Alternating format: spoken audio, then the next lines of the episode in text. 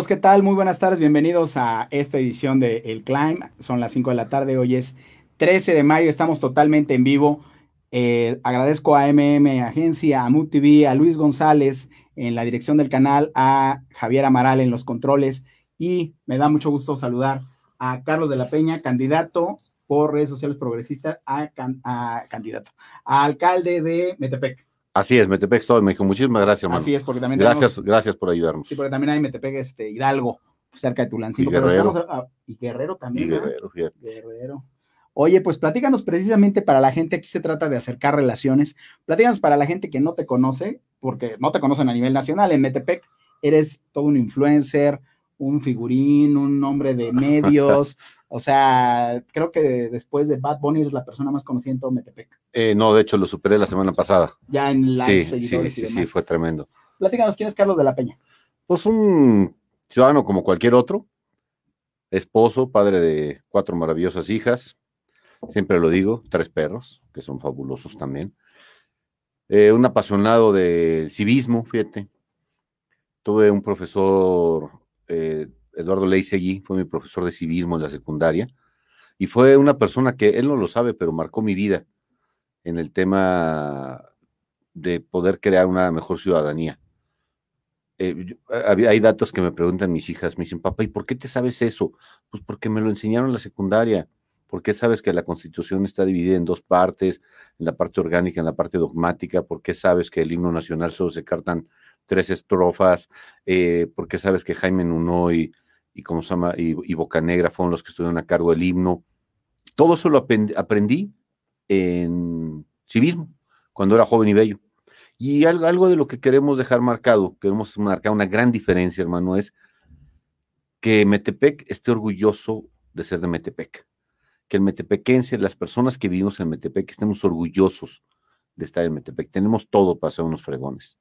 Yo estudié Ciencias Políticas de Administración Pública, estudio cuando puedo cursos o, algún tipo de diplomados o algo en historia de México, Universal, la historia me apasiona.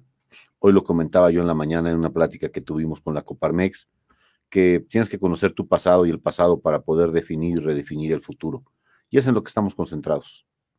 Así es.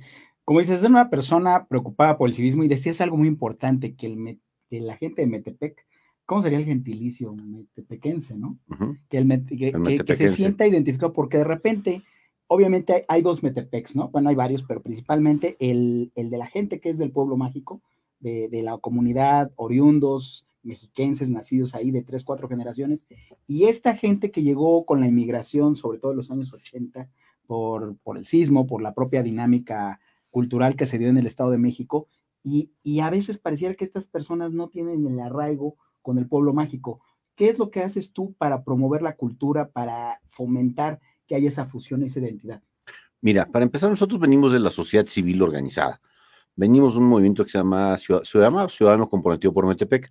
Era una asociación con, sin fines de lucro con dos eh, objetivos eh, primordiales. El primero, nuestros orígenes, nuestra identidad, la cultura, la promoción cultural artesanal de nuestro municipio. Y el segundo, poder echar la mano en diversas cosas. Echamos la mano en lo que pudimos, echamos la mano en lo que tuvimos la oportunidad de hacerlo.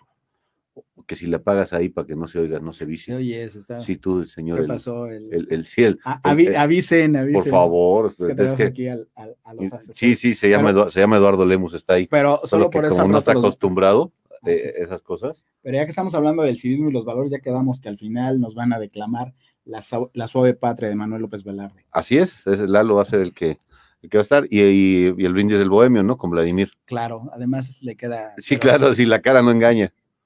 Pero bueno, eh, esta asociación eh, está enfocada a eso.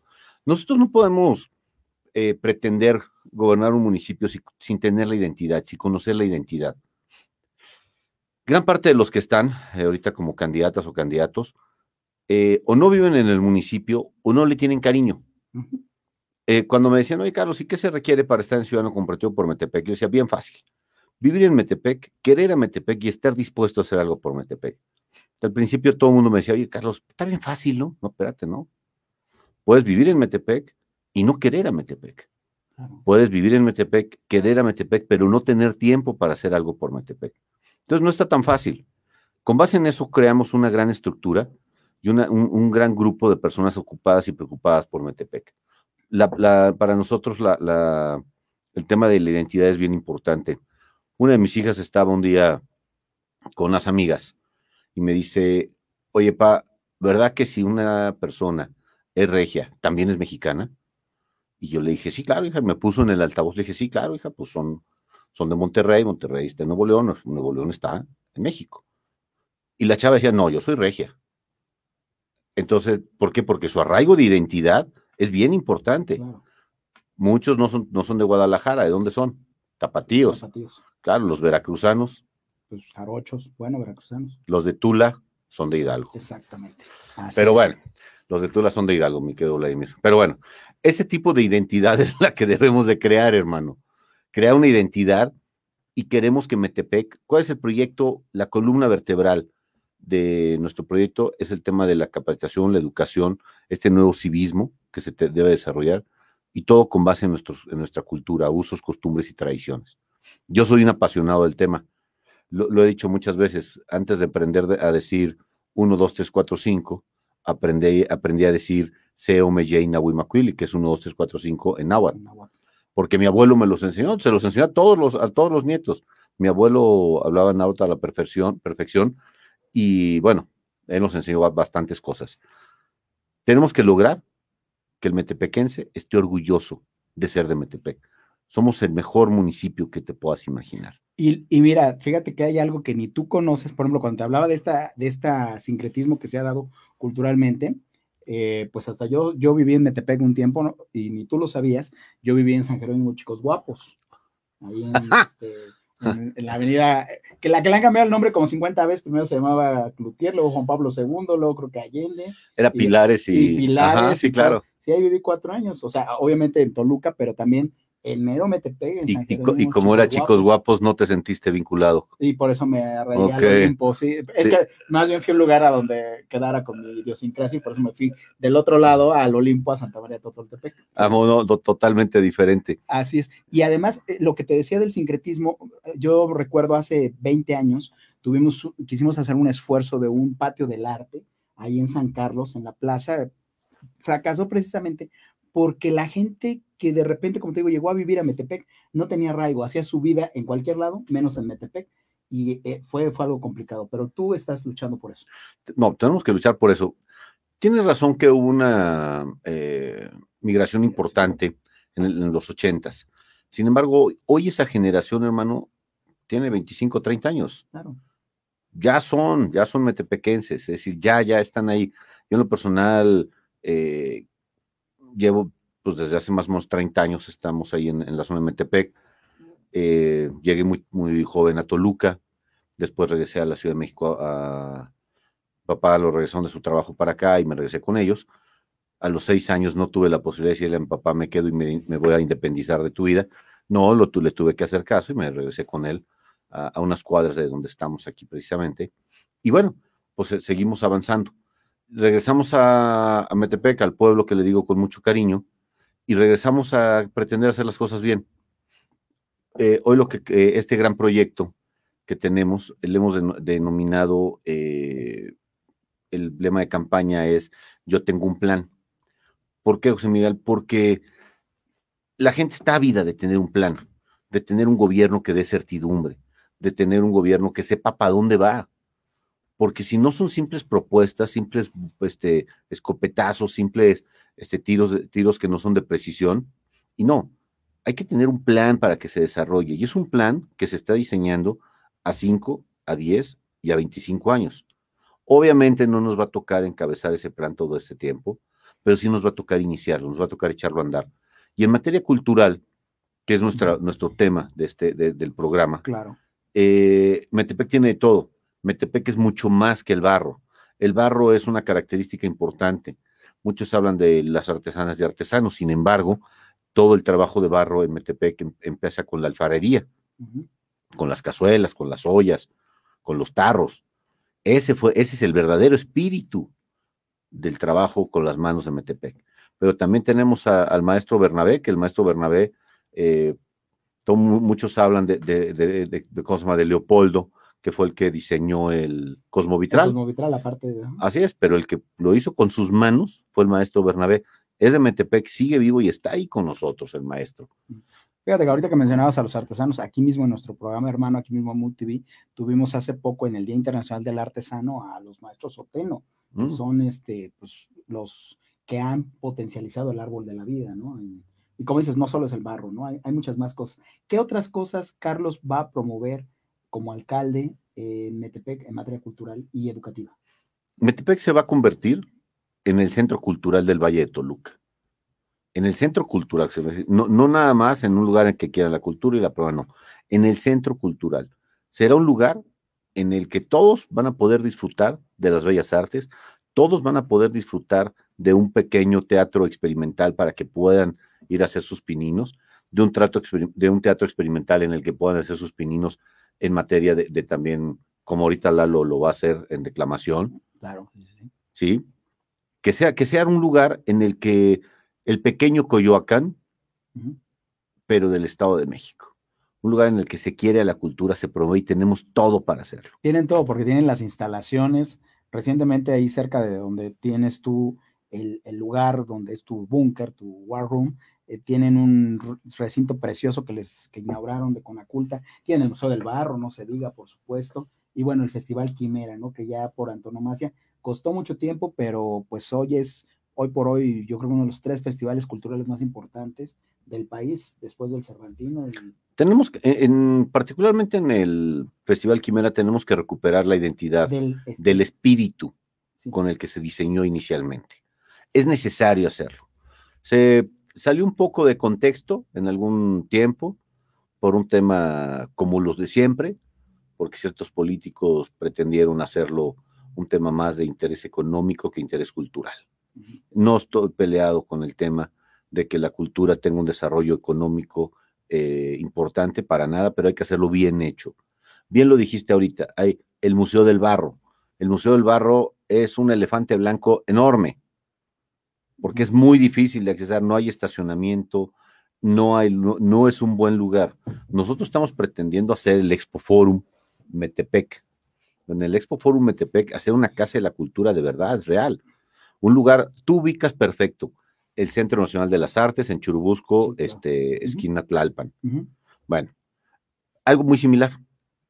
Algo en lo que la gente pueda llegar a exponer, pueda llegar a tener este, un desarrollo de cultura, que pueda tener clases, que pueda, tener, que pueda compartir lo que hace en materia de cultura. Hoy por hoy no se tiene. Es un, es un muy incipiente esfuerzo el que se ha hecho, porque no le apuestan a la cultura. Sí. No le apuestan. le apue- lo- los gobiernos le asignan un presupuesto a cultura, así como, bueno, sí, sí, para que no estén dando lata y da- mándales tantita lana. No, para nosotros no. ¿Por qué? Porque tienes que creer en la cultura y tienes que amar la cultura para poderlo hacer. La cultura entendida en varios sentidos. La cultura medioambiental, la cultura de respeto a la dignidad de la persona, la cultura del civismo, la cultura de los artesanos, de las artesanas, artesanos, alfareros, alfareras. Por ejemplo, tenemos a un, en, en toda la zona hay un excelente maestro que trabaja La Palma, Nicolás Cajero, que tengo el gusto de ser su amigo. Nicolás Cajero es una persona que trabaja La Palma de una manera impresionante. Lo llaman a dar cursos a muchas partes del país, menos en Metepec. Al maestro Bernabé lo invitan a dar muchos cursos de emplomado en muchas partes, menos en Metepec. Al maestro Sergio lo invitan a dar muchos cursos de papel picado, menos en Metepec. Viven en Metepec y nadie los pela. Eso es lo que tenemos que cambiar. El, el- el arte y la cultura deben de ser un, deben de dejar de ser un botín político, hermano. Y debe ser algo de querencia del corazón, del yolo. Así es. Y también hablas en la parte política y social, porque es importante el a diseñar políticas públicas, em, ¿cómo le diríamos? Transtrineales, por así decirlo, ya que no existe el término transeccional, pero sí, como dices, no dejar nada más lo inmediato, ¿no? Porque de repente pasa eso, y más en una situación en la que a veces cambian, aún siendo de- del mismo color, del mismo partido, cada uno trae un proyecto diferente y cada uno ve por una visión personal, no por la comunidad, sino dejar un proyecto, tú lo que quieres es eso, una, que se forme, digamos, una dirección, una comisión de un proyecto que sea a largo plazo, 15, 20 años, ¿no? Totalmente. ¿Por qué cometen ese error? Por, las, por dos razones. La primera, por sus intereses eh, mezquinos económicos, que es lo que mueve a la gran mayoría del político tradicional. Y la segunda, porque siempre quieren ser la estrella. Se les olvida que la verdadera estrella de las políticas públicas es el ciudadano, el pueblo. Juan Jacobo Rousseau lo decía, el soberano es el pueblo. Cualquier clásico que tú leas es el soberano es el pueblo. Cualquier clásico de, de ciencias políticas dice lo mismo. Hay que, hay que retomarlo. No lo dicen gratis. De verdad, ¿quién pone y quién quita gobernantes? Lo dicen todas las mañaneras, el pueblo. Y todas las mañaneras nos zampamos una sarta de mentiras y una sarta de atole con el dedo tremendas. Pero bueno, él dijo que este año iba a ser una consulta para ver si se iba o se quedaba. ¿Te acuerdas? Sí. No lo ha hecho, no lo va a hacer. Porque, pues no sé por qué está lleno. Claro. Sí, sí, sí. Claro, está lleno el zócalo. Ah, claro, sí, ¿Eh? también, también. Pero bueno, de verdad, eh, para eso no, las políticas públicas deben emanar del pueblo para que sean políticas efectivas. toda política pública, eh, en materia de cultura y en lo que quieras, que no la sintamos como sociedad, es una política destinada al fracaso. Y eso es lo que tiene este gobierno, y particularmente en Metepec. No nos podrán decir todo va perfecto, está increíble, pero no sentimos que vivimos en un buen lugar. A muchos nos da vergüenza vivir en Metepec por cómo son nuestras autoridades y en lo, que lo han convertido. Claro, y como dices que cada tres años lo utilizan para, para ciertos fines. Fíjate, tú hace rato fuiste muy modesto, dijiste, yo soy de la sociedad civil, tú eres un ciudadano y como bien dices, no traes, mira, eres muy modesto, pero pues no traes ningún interés eh, fuera de querer ayudar y me consta, porque pues tú eres un empresario, te digo, fuiste modesto y no lo quisiste decir, hablaste de un hombre que vino, fue, estuvo, tienes, eres padre de familia, pero no sé si quisieras profundizar en esto, en que en, cómo has ayudado a los artesanos, eh, comentaste los casos, estuviste hoy en, incluso en una fábrica de plásticos. Así es. Entonces, esa parte que te vincula con la sociedad, porque tú lo vives, o sea, obviamente tú tienes una empresa un poco mucho más robusta y que precisamente es, es parte de lo que no, no pretendes otra cosa más que ayudar al ciudadano, pero ¿qué te identifica con, esos empresarios, con esos pequeños emprendedores o con, la, con las pymes que hay en Metepec? ¿Qué nos identifica? Las ganas de echarle ganas juntos, las ganas de, echarle catorrazos. De redes sociales progresistas es un partido que tú bien sabes, para que les aclare el tema a muchos que tengan dudas, no somos el partido de los maestros. Redes sociales progresistas es un partido hecho por empresarias, por empresarios, que sí hay un porcentaje, el 5.8% del padrón son, son del parte del magisterio. Como en cualquier lado. Pero no es un partido que emana de un corporativismo, emana de una red, una red de gente que quiere hacer las cosas bien y diferentes. Parte de esto es eh, el, apoyo a las pymes. Las pequeñas y medianas empresas en Metepec están en la lona, muchas de ellas. el, el municipio, el 87% de su actividad económica es del sector terciario, que son los servicios. No les han permitido desarrollarse. Algo tan sencillo. ¿Tú en tu casa en esta pandemia te amarras el cinturón? ¿Redujiste gastos? Pues yo sí. ¿Tú, tú sí? Claro. Yo también. Todos. Lalo también, Vladimir también, Diana también. Allá los que están del otro lado de la cabina, yo creo que también redujeron gastos. ¿También? ¿Redujeron gastos en la pandemia? ¿Vea que sí? sí? Bueno, ¿por qué el gobierno no? ¿Por qué el gobierno le vale gorro y no reduce gastos y hace lo que se le da la gana? Con base en eso, estamos nosotros creando una estructura para que los, eh, esta clase media y media alta, que son los que generan los recursos en Metepec, se pueda empoderar nuevamente, se le den los beneficios para que lo puedan hacer. El gobierno no puede regalar, andar regalando dinero por todos lados, pero se puede amarrar el cinturón y hacer una condonación del 50% durante nuestro primer año de gobierno para que los impuestos, municipales solamente paguen la mitad. Hay que ayudar, si, si la gente se está ajustando el cinturón en casa, si lo estamos haciendo, el gobierno lo debe, de hacer y dejar de gastar en tonterías. Es lo que me da mucho coraje, mucho, mucho coraje, muy grande. El año pasado se pagaron 37 millones de pesos por la quimera. Fue una quimera digital. Sí. ¿Ok? Por la pandemia, lo que guste y mandes. El nivel de audiencia fue mínimo. ¿Ok? 37 millones. ¿Qué hubiera sido? Uh, fueron los 30 años de Quimera, fíjate, el, año pasado.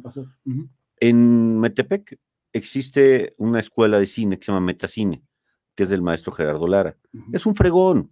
La verdad es que Gerardo es un fregón, es un maestro, es un director de cine que es un fregonazo. En vez de gastarte 37 millones, ¿por qué no haces un corto, hiciste un cortometraje fregoncísimo de la historia de esos 30 años, lo publicas y dices, ¿saben qué? Vamos a respetar el festival, pero ¿qué creen? Estamos en pandemia, vamos a ser congruentes y esa lana que nos íbamos a gastar en Quimera, la vamos a gastar el próximo año en apoyar al comercio. O al artesano. Al, artesano, bueno, ahorita les están, como un nuevo día del artesano, un nuevo festival, les están dando dos mil pesos, pero se les, se les olvidó decir que sí le dan sus dos mil pesos, pero las credenciales de lectores de todos los que son mayores de edad en sus casas tienen que estar anexadas a la solicitud. Son lo mismo que siempre, es la misma porquería. Vamos a un corte. No, ah. no, de hecho, más bien, sí vamos a un corte final, ah. pero porque ya el tiempo nos está, e, el tiempo es el que está jugando en contra de nosotros. Y me gustaría precisamente, pues, que cerraras con eh, un poquito volver a, puntualizar esta parte del apoyo al emprendedurismo, a la autonomía económica de las mujeres, que es sumamente, sumamente necesaria, y, este, y que nos dejaras una última reflexión para ya poder después escuchar a los compañeros con sus bellas declamaciones. Muy bien. Eso estoy muy emocionado por escucharlos. Y sabes qué es lo peor, están estudiando los dos, ¿eh? Sí, sí, No, velo, velo. Ay, con todo. Lástima que no tenemos abierta la otra cámara, pero sí. Bueno, eh, mujer, la mujer es el pilar fundamental de la economía en Metepec. Eh, nos hemos encontrado que el 67% de la economía que se desarrolla en Metepec es el, eh, por medio del comercio informal. Tenemos que ayudar, no podemos cambiarlo, no podemos ahorita hacerlo de otra manera, sino sí regularizarlos sí que tengan alguna pequeña cuota, pero ayudar. Casi todos ellos son mujeres. Una mujer, tú sabes que una, un hombre empresario y una mujer empresaria. El hombre empresario, el 50% de, su, de las ganancias se regresan al hogar. Es decir, llegan a las casas. De la mujer no. De la mujer es el 75%. Sabemos nosotros que si apoyamos a las mujeres empresarias, sabemos perfectamente bien que van a incidir directamente en elevar la calidad de vida de cada una de sus casas. Claro, es que eso lo tiene hasta documentado la CEPAL, porque existe la independencia, pero precisamente no existe la autonomía, porque la mujer no es totalmente autónoma de su recurso y lo tiene que dejar en la casa. Y, tiene que, pero, pero bueno, ahorita lo que te puedo decir es que las que están preocupadas y echándose el barco encima son las mujeres, ¿eh? Mamás, trabajan, son productivas, maestras con esta pandemia. Empiezan a trabajar a las 7 de la mañana y acaban a las 9 de la noche en la última clase. Y al día siguiente lo mismo, al día siguiente lo mismo, al día siguiente lo mismo. En tono de, de, broma, una mamá me decía un día, lo, el mejor regalo del Día de las Madres, del 10 de, mayo que me podrían dar, es dejarme un día libre. Claro. Sí, pero tienen que, tienen que tripletear, tienen que hacer, su, si ya trabajaban, su trabajo, la labor doméstica y la labor de madre. Sí, son unas fregonas, la, verdad. Y ser maestras, ¿no? sí, totalmente. Hoy por hoy la mujer debe de tener esta responsabilidad eh, compartida junto con su pareja. En muchos casos no se tiene, pero al final del día nos, con nosotros encontrarán un gobierno que conoce perfectamente bien su realidad. Yo lo viví en casa, entonces sé de lo que hablo. Así es, tienes muchos saludos aquí, algunos, vamos a leer algunos en las redes sociales. Te manda a saludar Karen Moctezuma Martínez, Arlene Miranda también te manda saludos. Diego Piñón, totalmente de acuerdo contigo. Pues muchísimas gracias, muchísimas gracias a todos. Eh, muchísimas gracias por abrirnos este espacio. Al contrario. Y sobre todo que sepan que eh, nosotros tenemos un plan. No queremos que Metepec sea de los cinco mejores municipios del Estado de México. Metepec tiene todo para ser el mejor municipio del país. El que tenga más cultura, más educación, más desarrollo económico, más seguridad y nosotros tenemos un plan para que eso suceda. Muchísimas gracias. Muchas gracias, Carlos de la Peña. Amigos de El Claim de Mood TV, les agradecemos mucho estos minutos. El tiempo, como siempre, juega en nuestra contra. Te manda saludos también Diana Jiménez, te manda saludos también Liliana Alvarado. Y pues no vamos a poder escuchar esas declamaciones que ya nos estaban preparando el equipo de campaña de Carlos de la Peña, pero lo vamos a dejar pendiente para que lo hagan el, ¿Qué te parece el, 6 en la noche? No, sin duda, claro, porque más estaban emocionados. El 6 en la noche, ¿no? Este, mira, mira, está practicando, ahí está la niña, está. ¿eh? Cuando te den la, este, la, la, este. Por, pues por tu madre, bohemio. Por tu madre, bohemio. En torno de una mesa de cantina repartían alegres, seis alegres bohemios. Los ecos de sus risas se dejaban escuchar hasta aquel barrio con un inquietante silencio. Pero faltaba un brindis, el de Arturo, el del bohemio puro, de noble corazón y gran cabeza. Por mi madre, bohemio. Míralo. Ah, pues, oye, pues, pues, no nada más, como dices tú, no lo parezco. Y eso que no hablamos de lucha libre, ¿eh? Oye, Para la ah, otra ah, no, ese es todo, todo, todo un tema. Quiero mandar un saludo muy especial, si me permites, a Daniel, la Ah, persona que nos presentó, Ah, claro. que le tengo mucho aprecio y sobre todo lo admiro. Admiro mucho lo que hace, cómo lo hace y la persona que es. Y un hijo también de un gran escritor, mexi- bueno, arraigado en el Estado de México. Así es. el Gordo Iglesias que se nos adelantó hace dos años, pero también un gran, gran escritor. Mexiquense por convicción, como tú eres, metepequense por convicción y también eres de tu ley Hidalgo, ¿verdad? No, No, de... no, no, pero a tus órdenes. Gracias. Pues muy bien, pues saludos y ahora sí, muchas gracias por haber estado con nosotros en esta edición de El Climb y continúen con más contenidos en los programas de Mood TV. Mi nombre es José Miguel Alba Marquina, Carlos de la Peña, gracias. Muchas Gracias gracias. Que estén muy bien. Muchas gracias. Muy buena tarde. estudio. Gracias.